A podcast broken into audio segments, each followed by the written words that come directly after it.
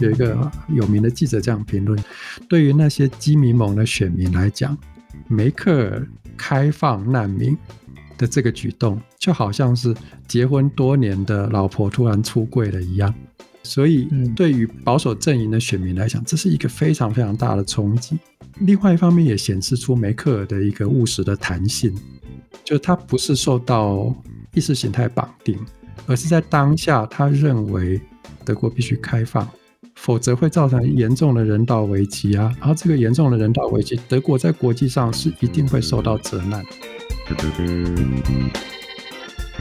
Hello，你好，你所收听的是由报道者所直播的 Podcast 节目《The Real Story》。在这里呢，我们透过记者跟当事人的声音，告诉你世界上正在发生的重要的事情。我是志兴。今天这一集呢，我们是一个蛮特别的安排。今天要透过岳阳的连线呢，跟报道者的其中一位特约的写稿人来聊一聊。最近世界上刚落幕的一场很重要的一场选举，这个选举就是发生在德国，是一个欧洲的权力的核心，也是世界上现在一个很强盛的国家。对台湾的许多听众或读者来说，德国并不陌生，只是说我们在过去呢，可能认识德国的方式，呃，或是面向各自不太一样。有些人是因为能源转型，有些人是因为转型正义，有些人是关心国际政治，有些人是因为经济的关系，或是关心工业四点零啊等等这些新的趋势的发展。不同的面向，很多人都讨论过德国。那这一次的选举，德国做了什么样子的选择？在选举的过程当中，这个民主国家经历了什么样子的考验？更特别的事情是，这一场选举其实相当的关键。为什么？因为他要跟过去十六年来全世界都熟悉的这个面孔，也就是他们的总理梅克尔，准备要说再见了。在这一次的选举之后呢，就进入所谓的看守期。呃，梅克尔从此要布下他的这个位置，然后离开政坛。没有梅克的德国会长怎样呢？经过十六年之后，可能大家都需要一点时间习惯。所以，我们今天特别把握机会，要跟我们的写稿人黄哲翰哲翰来聊一聊他的观察。哲翰你好，志兴好，各位听众朋友大家好，我是黄哲翰。哲翰虽然是第一次跟报道者合作这一篇稿子，但是其实长期写作了蛮久，在不同平台都发布过，对不对？可以请哲翰再跟大家多自我介绍一下吗？我是在大概二零零八年的时候从台湾到德国留学，差不多接近毕业的时候就从德国搬到奥地利来，所以现在是住在奥地利维也纳。那我的研究专业是哲学，这其实跟国际新闻写作其实有很大的差距啦。但是因为因缘际会的关系，就让我有机会能够为不同的平台做国际新闻的公告。那一方面也是因为我过去曾经读过新闻系，所以算是一点点重操旧业的感觉吧。对你，你不止重操旧业，你你的写稿的量跟深度已经超越很多记者所交出来的稿件。不敢，不敢，不敢。大家如果在关注这次德国大选的话，泽汉不止在报道者发布了一篇呃被我们限定只能在五千字之内的文章，他同时其实在选前就在联合报的转角国际的网站也发布了上中下三篇的文章，讲述梅克时代这十六年德国的故事跟德国的政治如何转变。上中下加起来也是有一万四千字，所以这一次的大选，其实哲翰一个人就写了大概两万字的评论跟报道，欢迎大家都可以点选这些文章来看一下。那今天就要好好跟哲翰聊聊了，大家应该都先蛮好奇的啦，因为疫情还是持续的继续着嘛，台湾可能不太理解在欧洲那边的情况，呃，现在的那边还好吗？这边的情况，如果以台湾的标准来讲，是很糟糕。比如说，奥地利每天都有突破两千多人的确诊数，但是奥地利的人数只有八百万人，那换算到台湾是大概每天六千多例吧，七千例，这个台湾人大家受不了。那但是跟去年的高峰期比起来，现在的情况已经是。相当平缓了，而且它的趋势也在往下降中。那因为疫苗施打率的关系，有稍微拉起来，所以现在大家的那个平常的生活是大部分还是可以维持正常，只是在特殊场合需要戴口罩，有一些防疫规定等等。那我想疫情已经一年多了，现在大家大部分的情况下都能习惯，所以我们可以说现在的情况应该是呃缓步恢复正常中。那他们的经济也开始复苏了，所以尽管那个染疫的数字在台湾人的标准里面看可能看起来是很可怕，但是生活已经逐渐正常化。嗯嗯嗯，你是在二零一八年之后，然后呃搬到了现在的奥地利维也纳。对，在之前的话是在德国的哪边？德国的曼海姆跟海德堡。曼海姆是海德堡旁边的一个大城。我是在海德堡大学做博士，所以就是往返于这两个两个城市之间。对，嗯嗯。所以其实一直有在关注，不管奥地利还是德国的媒体吧，因为其实很多时候两边的讯息是蛮相通的。对，而且两边的对议题的关注点也比较。比较相似，比如说奥地利就很喜欢关注德国的政治新闻，包括这次的呃文章里面有谈到，就是德国的大选里面有很多假消息嘛，其中一项严重伤害德国绿党候选人的的那个假消息，就是从奥地利的另类网媒发布出来的，所以我们可以说这是境外势力的跨国影响。对，没错没错，而且两边的那个极右的势力其实是有相当多的互动的，对不对？对。在你的那个真相制造的书中也有提到的那个认同运动，是认同运动是跨国连线，就是德国跟奥地利是跨国连线的。嗯，对，嗯嗯，蛮有趣的哈，也蛮好奇，就是奥地利人看德国或看梅克尔的这个不同的视角，你在这两个国家之间观看同一位政治人物，可能有一些观察。我们今天要来好好的聊一下。但九月二十六号。的这场选举选完了，可能很多台湾人并不知道这场选举的结果是什么。那我们录音的现在其实已经十月了，现在这个结果出来，然后目前的情况是怎么样呢？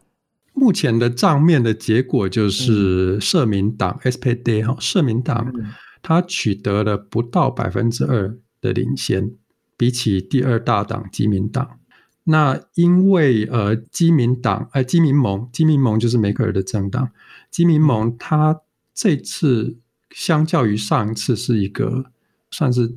跌得很严重，跌掉了百分之八的选票，所以它这次的选举被诠释为一场严重的失败，史上最严重的失败。那社民党就是他在选前有一段很长的时间。他的民调都处于低迷的状态，甚至有一度大家觉得，你干脆退场算了，你干脆连总理候选人都不用提了。哦，这么惨。对，然后可是到了这次的选举的后期，他的声势突然拉起来，从百分之十五的低迷一直拉到百分之二十五，最后二十五点七险胜基民盟。所以这次社民党的胜选虽然差距非常的小，但是它被诠释成为一场非常重大的胜利。嗯嗯嗯，没错，呃，应该一般人是不会料到，就是在呃十六年的梅克的执政之后，梅克所属的这个政党现在结果是呃第二大党，就得票率来说，然后过去一直屈居为第二位的这个 SPD 呢，这一次成为了得票最多的这个政党，然后也在选举当中从十五 percent 的支持率一直到最后是得到了。超过二十五 percent 的投票率。另外一个值得关注的是绿党，对不对？对，是的。呃，绿党这次落到第三大党，它中间有两度，过去有两度的民调是领先，变成第一的。所以，呃，其实有一段期间，绿党的声势非常的旺。那时候，包括奥地利这边都说德国绿党要执政了，给这个奥地利的左交们一很多希望，所以他们都关注德国，对，都在问德国绿党能怎么样。对呀，记得那时候媒体的报道好多，就是它超过二十 percent 的支持率，对不对？对，这是非常特别，因为全世界没有任何一个国家绿党可以有这么高的支持度，也只有在德国这种地方。那后来绿党因为一连串的那个选举的曲折，哈，还有包括他候选人自己的那个威望不够的问题，哈，所以最后还是跌回了十四趴。但是十四趴已经是绿党的历史的高点了。所以这次的呃绿党也也被诠释为一个很大的赢家，尽管没有符合原先的期待。所以这整个选举的结果看起来就是呃，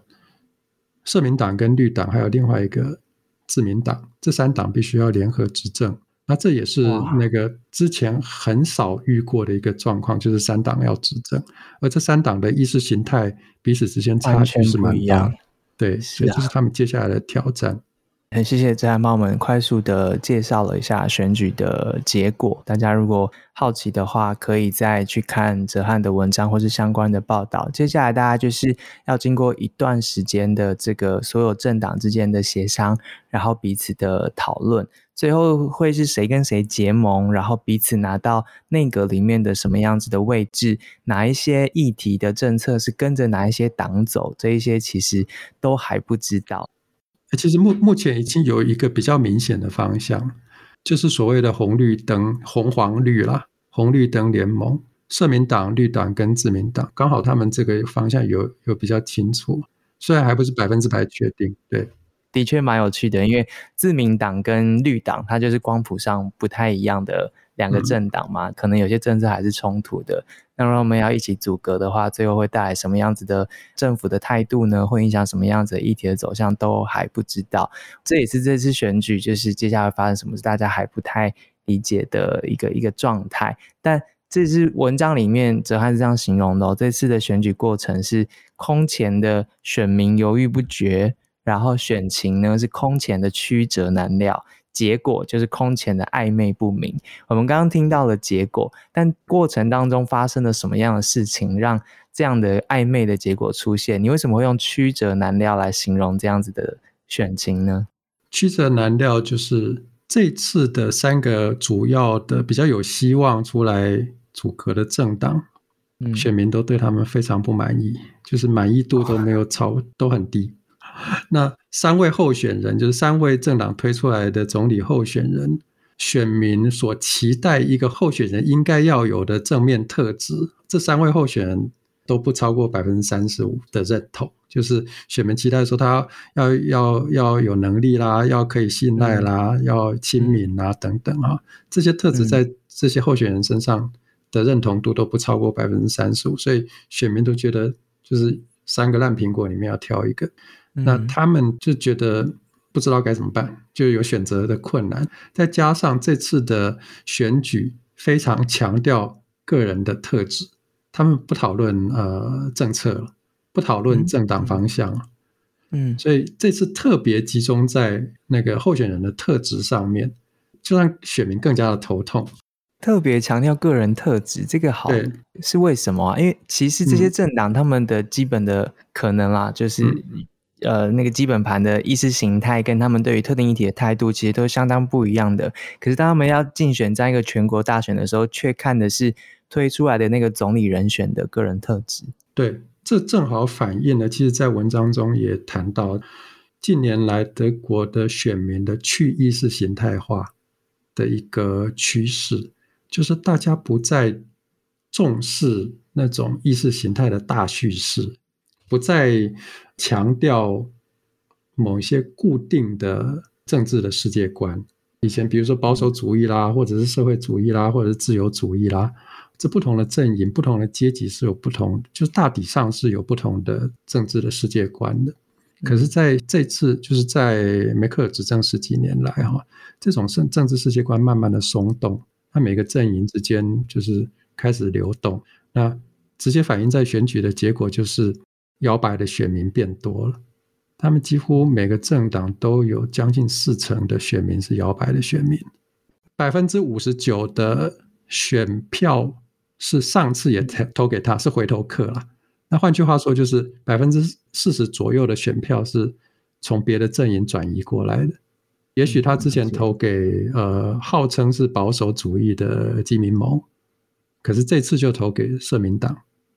其实我们如果去看那个，呃，他们对那个选后的分析，哈，就是选民的流动图，那个很精彩，就是每个政党都流失一大堆，然后流失到各个不同的方向去，这样。这跟我以前的那个感受不太一样，就是虽然我没有像哲翰这么长期的在德国跟德语区这样耕耘，可是过去大概有好几次，六七八次的时间跟机会都是到德国去采访嘛，那那时候。碰触到很多人，就早期啦，就是二零一五年以前吧，每一个人其实都是那个站队蛮明确的，就是我是 SPD，然后我是 CDU，我是谁这样子。然后讲到另外一个政党的时候，就会蛮直接的讨厌对方的。那当然有一群人那时候开始松动了，就是在金融危机，然后欧元危机之后。那时候年轻人就开始对任何都不信任了，所以就出现了很多跳出来对海盗党的支持啊，等等，对这些小的政党、替代性的政党的支持这样子。但大体上，大家都还是有一个对于某一个政党的一个认同感。所以刚刚听到你说这次大家这样流来流去这件事情，这是跟以前的那个印象不太一样。对，其实，在上一次二零一七年，这个情况就已经开始比较明朗化，就是大家已经去意识形态化，然后整个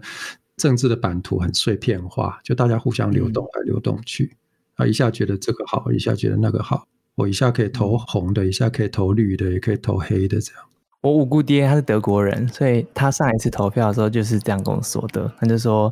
那个谁谁谁已经在那里好久了，我只是想要换一点不一样，所以我就投个一个以前从来不会投的人，这样子。对对对对，所以这种情况之下，回到我们刚刚你提的这个问题，就是大家都到最后变成选人，哪个人我看的比较顺眼？这也是这一次选情转折的几个关键点的，它都跟个人有关系。三个主要候选人其实都出现了三次的叠交，然后都跟个人的表现或特质有关。对这个情况，我稍微介绍一下，就是在四月底啊，绿党提名呃他的总理候选人 b e r b o k 出来的时候呢，那时候绿党正处于声势的最高峰，就是她是第一名的，很年轻，大概四十岁上下的一位女一位女性。那她出来了之后，呃，当然造成了一些失望，因为大家期待的是绿党另外一位明星。哈贝克，那因为 b i b o 他们觉得 b i b o 可能太年轻了，然后没有执政的经验，没有政府的经验等等，然后再加上后续的一连串那个社群网络上的假消息啦、匿名账号的攻击啦，那让他的声势很快的就往下崩跌。你你是说，当他声势攀升，然后确定他是成为这个总理候选人之后，就开始有攻击了，是不是？对，怎么样？当天就有攻击，比如说。P 图啊，就是把他的图 P 到那个纳粹的上面啊，然后要不然就是利用一连串的对于过去大家对绿党的成见，比如说他们就说绿党是一个禁令党，就是出来就是你要禁止你所有东西，比如说为了要节能减碳，所以禁止你放气球啦，禁止你烤肉，禁止你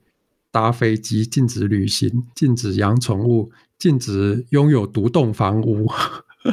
这些都是假消息，可是他立刻能戳中大家对于绿党的成见。嗯嗯，然后再加上这个绿党过去哈，呃，在八零年代的时候，它是一个很激进的政党，那时候他甚至主张那个未成年性交合法化，所以这次就有人把过去的这段激进的呃主张呢拿出来重新套在 Billboard 身上，说 Billboard 他主张未成年性交。你再出来怎么辟谣都没有，都讲不清。你跳到黄河也洗不清哦，觉得他善用了大家对这个过去是比较边缘的这个政党、非主流的政党的那个刻板印象，然后这一次直接用网络的造假，然后再变成网络上面的谣言，然后大量的透过假账号这样子来传播，这样子。我以前采访过那个绿党家庭长大的孩子，然后他就说，他爸爸妈妈以前是为了反核，然后那时候 会就是去占领哪里啊，然后什么时候在早期那时候很很大家环保运动刚开始的时候，其实大家是非常非常呃用不同手段去讲出自己诉求的，要把自己绑在铁轨上啊，瘫痪那个铁路交通啊之类的。所以，所以这个这个很那时候很有很有希望的，看起来很有希望的这一位，他其实在。一宣布就是他之后经历了这个，那这个的确有对他造成伤害吗？那个伤害怎么样？我们现在还没有办法完全的评估，但是可以确定的是，他起了很大的影响，包括他几次对他的谣言，就是本来在社群媒体上面流传哈，但是经过了那个经过了辟谣之后，一段时间沉寂下去，但之后又出来，然后最后又渗入主流媒体，被主流媒体开始报道。他们就就必须一直辟谣，辟谣之后又在隔一段期间又再度流传。这个例子就是那个关于那个寡妇退休金的议题啊，他们就有一个假消息说 Billboard 他当选之后，他要废除那个寡妇退休金，然后把空出来的钱留给难民。哦，这个好恶毒哦。对啊，然后他们听了就炸了嘛，对不对？然后就先在他们那个 WhatsApp 上面上面流传，就是就是德国人用的 Line 了。然后后来就渗入了主流媒体的报道，然后他们就开始就是绿党这边就开始辟谣了。之后又好几波流传。所以四月多的时候，他其实那时候声势蛮高的。这个绿党在这次选举里面最高可以到二十几的 percent 的支持率，那基本上二十八。所以用那个来换算最后投票结果的话，二十八可能是有机会第一或第二大党的这个过去的比较边缘的这个小党。但后来得票是十四 percent，所以攻击是有效的了。很残酷的来说。我们我们要说是有效的，但是起了多大的效果，当然不能完全确定。但我们其实可以肯定那是有效的，而且中间那个 Billboard 他被攻击一个最严重的议题是他的学历造假，这个是一一个假新闻，然后跟他论论文的那个内容的争议，那争议还没有出来，最后结果还没有出来，但是现在已经变成一团烂账，而这个对于他是一个很大很大的声望的打击。嗯嗯嗯。那他掉下去了之后，后来是谁上来？后来就是基民盟的拉谢特，拉谢特是那个梅克尔的后继者。他的形象就是本来就不是很讨喜啦，因为他不像梅克尔，梅克尔是一个务实的形象，而且很理性，就是不涉入那种地方派系啦、政治交换这一类啊。但是拉谢他是一个传统的地方派系出来的，所以对于那些想要德国要有改变的选民来讲，拉谢对他们来讲是一个老旧的保守的势力，就是过去的旧政治，在政治的动力上面死气沉沉，哈，就代表了那个那个保守的过去，就是一点都不是未来改变的希望。那另外一方面就是，呃，基民盟跟他的姐妹党基社盟，其实有另外一位更强的候选人，叫 Zed，Zed 是巴伐利亚邦的邦长。那他在过去的疫情期间呢，以那种铁腕著称，就是以果断的铁腕来防疫著称，所以那时候很就是受到大家的喜欢。那选民一开始期待他，但是后来因为他们党内部就是派系互相瞧瞧出了拉血的，所以那时候他们的基层选民本来就有失望。但是拉雪在那个绿党跌下去之后呢，就又又回升到将近三十趴的支持度。这个我们可以解释说是一种某种气泡效应的结果。嗯，然后呃，SPD 的的那时候的总理候选人，其实也是以一个务实或是低调的一个姿态，在这个选举里面比较没有被讨论啦，在早期的时候，但。后来稍微被注意到了，是不是？对，大家都觉得他不可能，所以没有人理他。就是就是 S V D 才十五趴而已，怎么可能让他当上总理？但是就是因为拉雪上来之后，拉雪也随即受到像那个 Billboard 那样子的那个各种假消息跟匿名账号的攻击。所以他的声势在六月底达到最高点，可是之后也是一路往下崩跌。再加上他犯了一个致命的失误，就是呃他在看灾的时候，就是那时候七月的时候，德国的西部有一场很大的水灾，然后带走了一一百三十条人命。他在看灾的时候被拍到他在嬉笑，就是前面德国总统在很严肃的发表演演讲的时候，他在后面嬉笑，跟这个幕僚在在开玩笑这样。啊，所以那个嬉笑的画面就给给了大众很不好的印象。那网络的各种匿名账号就抓住这个机会，然后也发表了各种假新闻啊什么的。哎，他的声势就随着这种对他的不满越滚越大，他就声势也就暴跌了。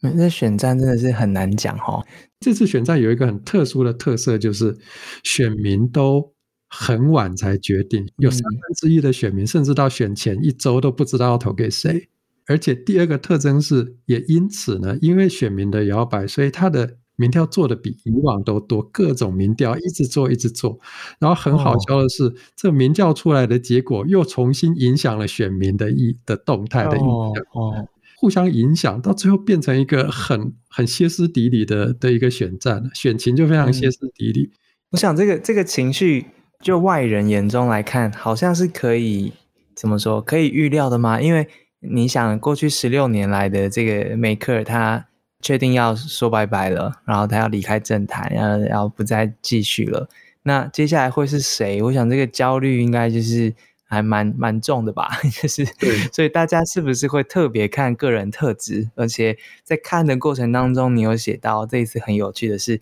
大家都想要从这三个人身上找到一点点梅克尔。对，就是梅克尔的特质就是呢，外在的世界有很多危机。除了这个外在的危机，比如说呃金融危机啊、难民危机啊、气候危机啊等等，我们德国内部也有很多问题，比如说它数位化啦啊，德国有很多需要改变的部分。但是呢，这些事情你们选民通通不用烦恼，都交给我梅妈来来做就可以了。你们只要在家里乖乖过你们的小生活就好，一切事情交给我。然后不同的阵营的选民，你是社民党的选民，你要求社会正义，对不对？好，没关系，我做给你。然后你是自民党的选民，你要这个经济对不对？你要这个企业补助对不对？你要企业减税对不对？好，没关系，我也做给你。然后你绿党，你要气候政治，你要生态，要环保，我也做给你。梅克尔就是这种，就是满足大家需求的，就至少在表面上它是满足大家需求，实际上怎么样，我们还可以另外谈。但是表面上它是满足大家需求，所以大家就觉得，好，我什么事情交给他就好，我也不用做选择。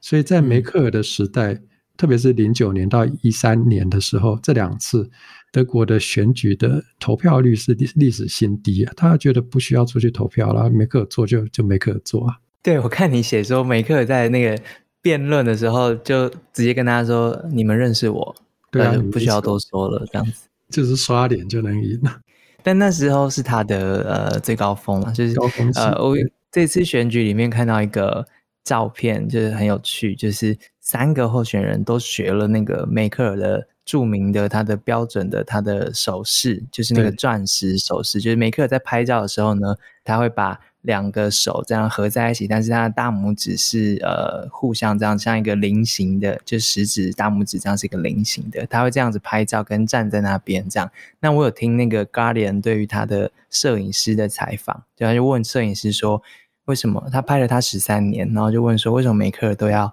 把大拇指这样子弄起来，他没有选择两只手合起来这样子？他说，因为梅克尔说就是这样子，他的肩膀就是会自动的挺肩，然后即使对方说的话再无聊，他都不会看起来很无聊这样。务实的梅克尔连拍照跟站立的手势都是为了有功能性的，但这一次的这三位主要候选人也都学了这个手势，想要暗示大家说。我能够做到梅克尔所代表的那些特质吗？是是这个意思吗？对，就是讨好那个德国的选民，说你们希望维持现状，什么事情都不要有大的改变，但是仍然能够度过各种危机。那这样子你就来选我吧，因为我会持续梅克尔的路线，我不会挑战选民，我不会有各种激进的改革，但是我可以把所有的糖分给所有人吃。这样，这实在是一个。听起来很不正常的一个一个一个现象，跟很不像真实的一个情况。诶，梅克尔这十六年到底经历了什么？然后带领德国度过了什么，才会留下这样子的一个印象，跟大家对于政治人物的期待啊？主要是在呃零八年的那个金融海啸以及后续引发的这个欧债危机的时候，其实梅克尔处理算是相当好。那德国不像其他国家一样遭受了那个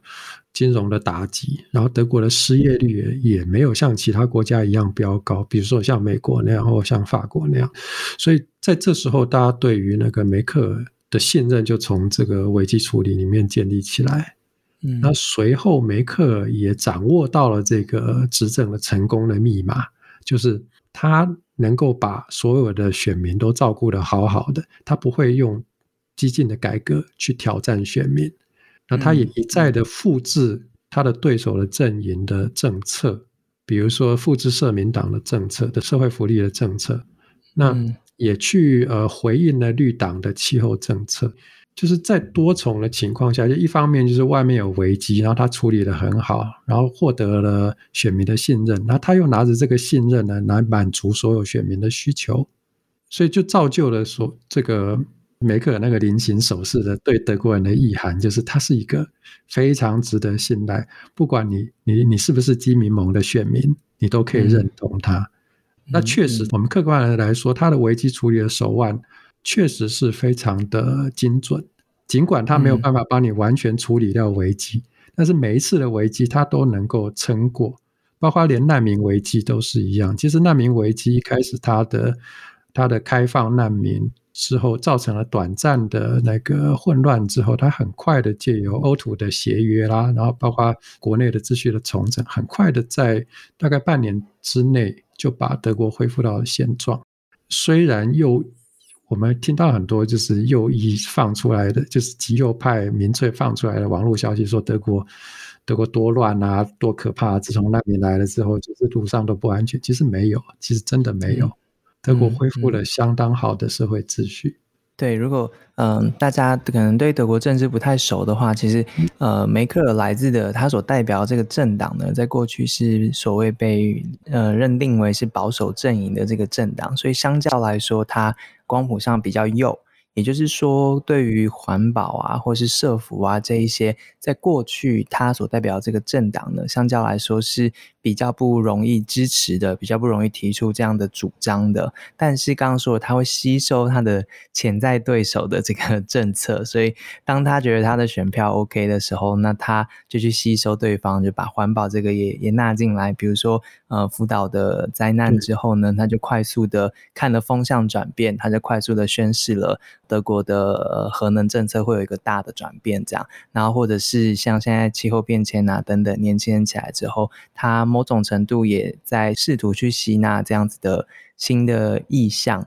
他其实之前是失败过的，所以后来才是更敏锐的去察觉，他必须随时的转向，然后把。潜在对手的这个选票，或是明星可以带到自己的身上的这边来。那其实他的出身也蛮特别的，对不对？其实是一名科学家的出身，然后他开始从政，其实就是两德统一的那个时候。他是东德科学院的物理学家，原本他是都没有打算要从政，包括他从政的初期也也不认为自己要在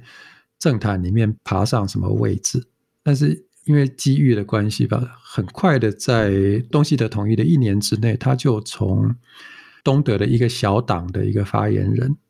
啊，很快的就变成西德，就是呃联邦德国的的内阁的阁员，嗯，然后后来就历任了环境部长，然后接着就就变成总理了，崛起的速度非常的快，而且他自己也没有原先也没有这样子的规划。而且是他，他其实成为政治人物，就是开始从政之后这段时间，德国跟现在的我们听众可能都是二十几岁的、十几岁的听众，跟现在大家所认知的德国其实是完全不一样。那时候是东西的合并之后，其实经历了很大的一段时间的经济上面的磨合跟挑战，还有社会上面的事情，一直到两千年，其实德国的经济都远远跟现在是不是同一个层级的。对，两千年那时候，德国被叫做欧洲病夫。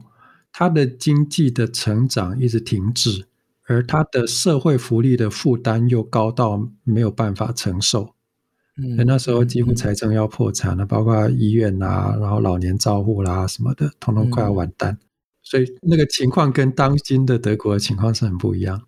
我是在二零一一年的时候去柏林做了。柏林这个城市的报道嘛，那柏林其实在二零零七零八年的时候，市政府还宣布破产，就是城市是非常破坏的，这个财政上面是很艰难的，所以可以想象，在那个挑战两个东西的合并的时候重振，然后经历了德国很困难的这段时间，要经历改革啊，然后一路走上来，那正是梅克尔踏入政坛，然后快速登上总理，然后从那时候带领德国。经历了次贷风暴、欧债危机，然后一直到现在，他一步一步的让德国成为我们现在所认识的这个德国。所以，大概大家可以想象，为什么不想要改变，是因为梅克尔这三个字，可能对许多德国的民众来说，就代表了这个由坏到现在相较安定，然后。呃，经济上面是稳定，而且甚至比很多国家来说都是相较富裕的这个状况。但刚刚有提到一个关键的转折点，就是二零一五年的时候，他宣布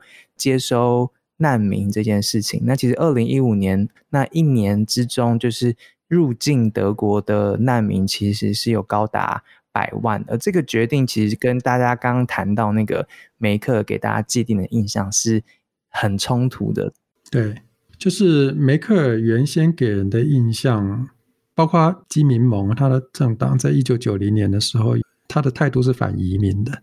在九零年代那时候，全球化的潮流刚刚起来嘛，所以就有呃，对移工是不是要开放给他们入籍之类的问题哈。那时候这个党是反移民的。但是梅克尔当时因为在很急迫的状态之下，在紧急的状态之下，他也不得不这样子做。然后他做了这样决定的时候，当时的就是我记得有一个舆论这样评论，就是说有一个有名的记者这样评论：对于那些基民盟的选民来讲，梅克尔开放难民的这个举动，就好像是结婚多年的老婆突然出柜了一样。是严重的冲突，所以对于保守阵营的选民来讲，这是一个非常非常大的冲击。另外一方面，也显示出梅克尔的一个务实的弹性，就他不是受到意识形态绑定，而是在当下，他认为在那个那种状况之下，德国必须开放，否则会造成严重的人道危机啊。然后这个严重的人道危机，德国在国际上是一定会受到责难。那他也认为德国不能够这样子，就是放任这个人道危机发生，在当下只能那个样子做。那他们当时也认为说，当时的开放是一时的，他们也没有料到说，呃，后来会会持续六个月这么久。嗯嗯嗯，这边我我稍微补充啊，因为那时候我去采访难民这件事情，然后就有听到他们讲这些，那其实。所谓的难民潮，就是因为北非跟叙利亚那时候的内战，所以其实从一三年、一四年就开始了，从这些国家的人因为战乱的关系，必须离开自己的国家。那他们很多人选择了往欧洲前进。一三一四年开始，越来越多，越来越多，但大家大部分被卡在意大利，就是南欧的几个国家跟边界这样子，就是欧盟跟其他地方的边界。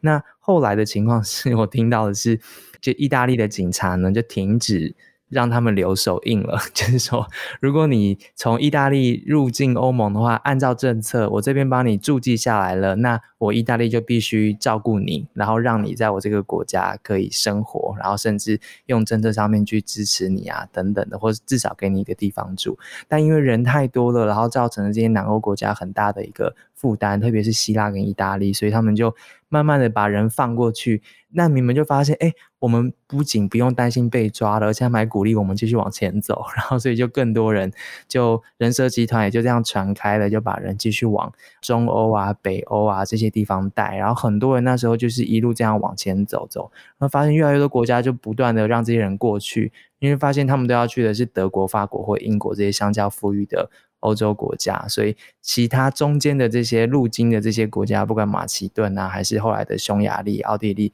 大家就让这些难民过去了。所以几乎在最后梅克尔宣布之前，是那些难民已经到了德国的门口了。路中的所有国家都把边界打开来，是在那样的情境之下，呃，梅克尔说了那一句话，就是我们做得到，然后我们可以接收这些难民。就是一方面他没有办法拒绝。否则会造成严重的人道危机。那另外一方面，他们评估就是德国其实是有能力处理这样子的的状况。德国也需要就是面对这样的挑战。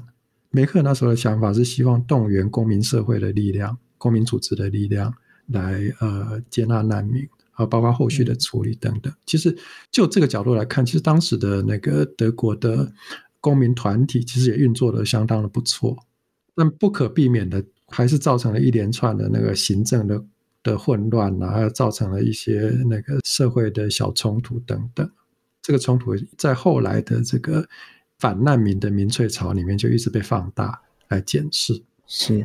就是所谓梅克尔这个，他呃突然出柜了，这个 总理突然出柜说，哦，我们是支持移民的，而且甚至支持难民。然后大家可以想象，那时候其实是有呃所谓的伊斯兰国的这个圣战式的运动在发起恐怖攻击的情况，所以很多选民会说，哦，这些难民会不会有所谓的恐怖分子夹在当中进来啊？谣言就四起啊，在这样子之下。他们的总理就选择打开国门，所以很多的选民在那个情况之下就去拥抱了。光谱上面更右的，就是所谓的极端政党 AFD，就是替代选择党这样子的政党。所以梅克尔的这个选择，也在二零一七年的选举当中，其实付出了相当大的代价，就是许多的选票就往更右的政党去跑了。因为本来的这个德国妈咪这个总理，他竟然选择了是比较偏左的这个政策，让很多的选民是失望的。但后来这些民粹啊、后世事时代的事情啊等等的，一直不断的发生，但就发生了疫情，对不对？在疫情当中，这个象征着稳定跟务实，而且面对问题的这个总理，最终还是在他结束他的总理生涯之前，在这一波的挑战当中，重新拿回了大家对他的信任。这十六年，这个德国妈妈看起来解决问题，让大家不用担心的情况之下，但社会还是在快速改变的，所以。要跟德国妈说再见，也就是大家要自己去面对这些社会上面已经出现的新的现象或甚至问题了。我在文章里面所谈到的一个主轴，就是这十六年面对的的一个大问题是德国的中产社会的瓦解的问题。简单来讲，就是过去德国人对于政治是有一套共识的，而这套共识在。梅克尔这十六年里面，因为我们简单来说，就是我们知识经济跟全球化的潮流之下，社会开始多元化了，然后族群开始多元分化了之后呢，就变成大家已经失去了这样的共识。失去了这样共识之后呢，原先的那种老左派跟老右派，我们说就是左派，比如说社民党的意识形态，跟右派也是基民盟的这种保守的意识形态，这两套意识形态已经不管用了。那选民也不是在这两套意识形态里面去二选一，他们也不是根据这两套意识形态来指导他们政治的决定。比如说，哦，我如果是呃劳工的话，我就支持社民党；那我如果是这个小市民，我如果是小老板的话，我如果是虔诚的教徒，我就支持支持基民盟。那他们现在已经不是这个样，社会已经形成，就已经分化出不同的这个社群的生态圈，尤其是像这个。当你进入一个劳动力开始非常的流动化的社会了之后，包括你的你的这个原先的那种劳工阶级的那种阶级的意识也就消失了嘛。因为现在大家很多是派遣工，派遣工没有工会，没有工会也没有归属，然后也也也不忠于任何阶级的意识形态，所以他何去何从，大家不知道，所以分化成非常非常多的生活圈，然后每个生活圈有不同的关注，也有不同的。嗯，你要说他失去了意识形态吗？对啊，也失去了各种意识形态，所以我会称这是一个去意识形态化的的的发展。然后所有人开始不再根据传统的意识形态，我们说传统的左派还是右派，不根据传统的左派跟右派来挑选政党，而是看哪个政党可以给我最多的糖吃，我就选谁。所以他们的选择是相当的浮躁，相当的素食化的。这其实是很多西方国家都都走在类似的路上面。那德国的这个情况又相当相当的明显，特别是在这次的选战。所以我们回看这次的选战，大家的选择都很摇摆，然后不知道选民都很犹豫，然后也没有方向。然后有的可以上次选选保守派，这次就选绿党。对。你在文章里面很深刻的爬出了不同的研究报告跟统计。那其实刚刚提到的这个以前工业时代，然后七零八零年代一直到刚刚讲的那个统一之后的这个工业发展的历程上面，原本。德国的那个社会的核心，就是传统我们认识的那个德国，就是高阶的这个工人，就技术型的工人。他们只要进入一个工厂，然后进入一个品牌之后，他在那工作岗位上面不断的努力的每天 routine 的这样子的工作，拥有对的技术，他就有机会拥有他的经济能力，然后成为所谓的中产阶级。这样子的一群人在那样的几十年当中累积了，成为德国经济发展的一个主要的动力，而他们累积的这些经济实力呢，也让这个社会是可以稳定，然后每个人的生活是可以迈向繁荣的。那这样的人在社会里面占了相当大的一群。那可是后来刚提到的。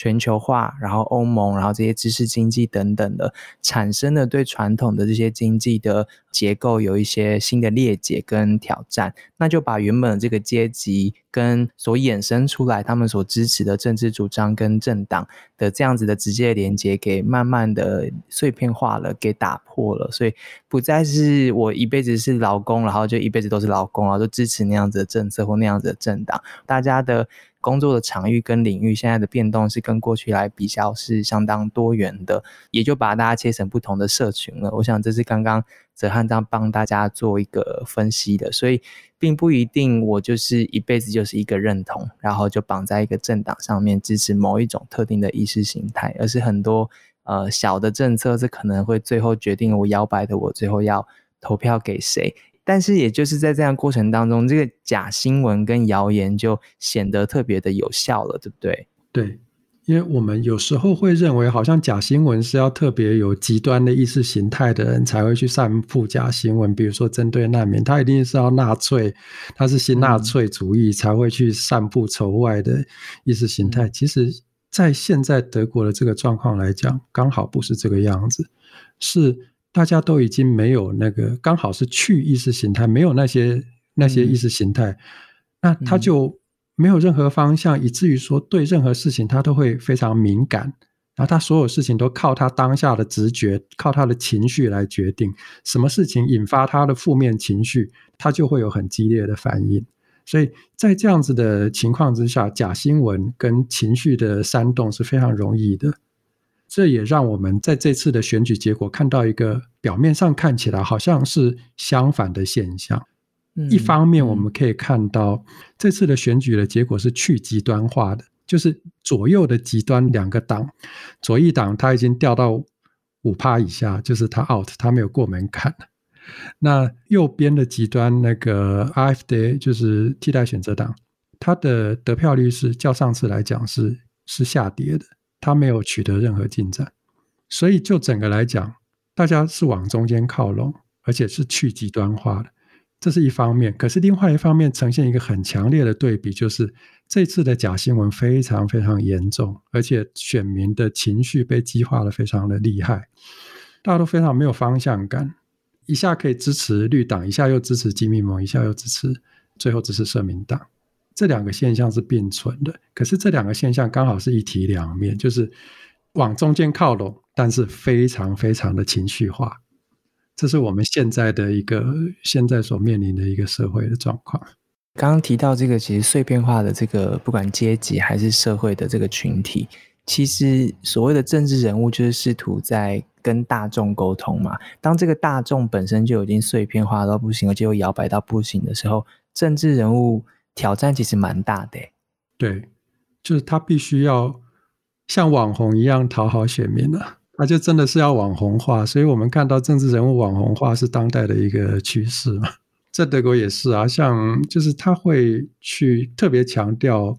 政治人物的魅力，当然没有像台湾这么严重，因为德国其实我们就客观来讲，德国在讨论政治议题的方面，它的那个使用的媒介主要。还是大众媒体，还是传统的媒体？嗯，对对对。那社群网络只占比较小的一部分，而且只局限于比较年轻的选民。但是这个趋势是慢慢在扩大的，所以我们可以预计未来德国的情况说不定会朝台湾的方向走。所以台湾可能是在这方面是德国的前辈吧。我们今天讲了很多，然后我们其实爬出了，就是这一场选举怎么发生的，选情怎么样诡谲，然后最后的结果，至少是得票结果是怎么样，我们还不知道阻隔最后的结果。然后我们也看见了，在这个选情背后，其实是一场对十六年的德国妈妈梅克尔总理的这个时代的告别。而这个总理的时代是怎么样带德国度过许多危机，也在每一次处理危机的过程当中。养成了一些习惯，或是对于政治人物的期待，那最后也就推动了很多的社会上面的变化。这个变化也体现在这一次的选情上面，跟大家在投票前的那个情绪之上。作为同业，我蛮好奇的，在这样子的一个关键的选举当中，媒体扮演了什么样子的角色？这一次选战当中，不管是德国还是奥地利的媒体，有哪一些报道是特别让哲翰印象深刻的吗？我比较印象深刻的还是几个传统的大报，比如说《南德日报》跟《时态周报》。我会对他们印象深刻，是因为他们给的资讯太丰富了，就是对于选战的各种资讯太太丰富，而且非常非常多的分析，非常非常多的评论。那这个其实对于台湾来讲是比较欠缺的，就是我们台湾在选战的过程中，我们很缺乏资料。就是选举议题的讨论过程中，我们很缺乏资料，然后也很缺乏对于事态的分析。然后这一点，其实，在那个尤其是那个《南德日报》做的非常好。那它会有非常非常多的图表，然后也有非常非常多的这个选举的指引，比如说各种选举的资讯。然后这次选举的议题分哪些？各个政党的态度立场是什么？然后他也会带选民去回顾我们这整段选举的过程中呢，他就去追踪。I G 的演算法，因为 I G 跟 Facebook 它是不不公布它的演算法的规则的，所以他们就去去做这个，他们的演算法究竟能怎么样影响选举的议题的呈现，然后最后做出大致得出一个结果是，就是他他的演算法的偏好并不是中立的，就是有特定的政党跟特定的议题会会被推到前面去，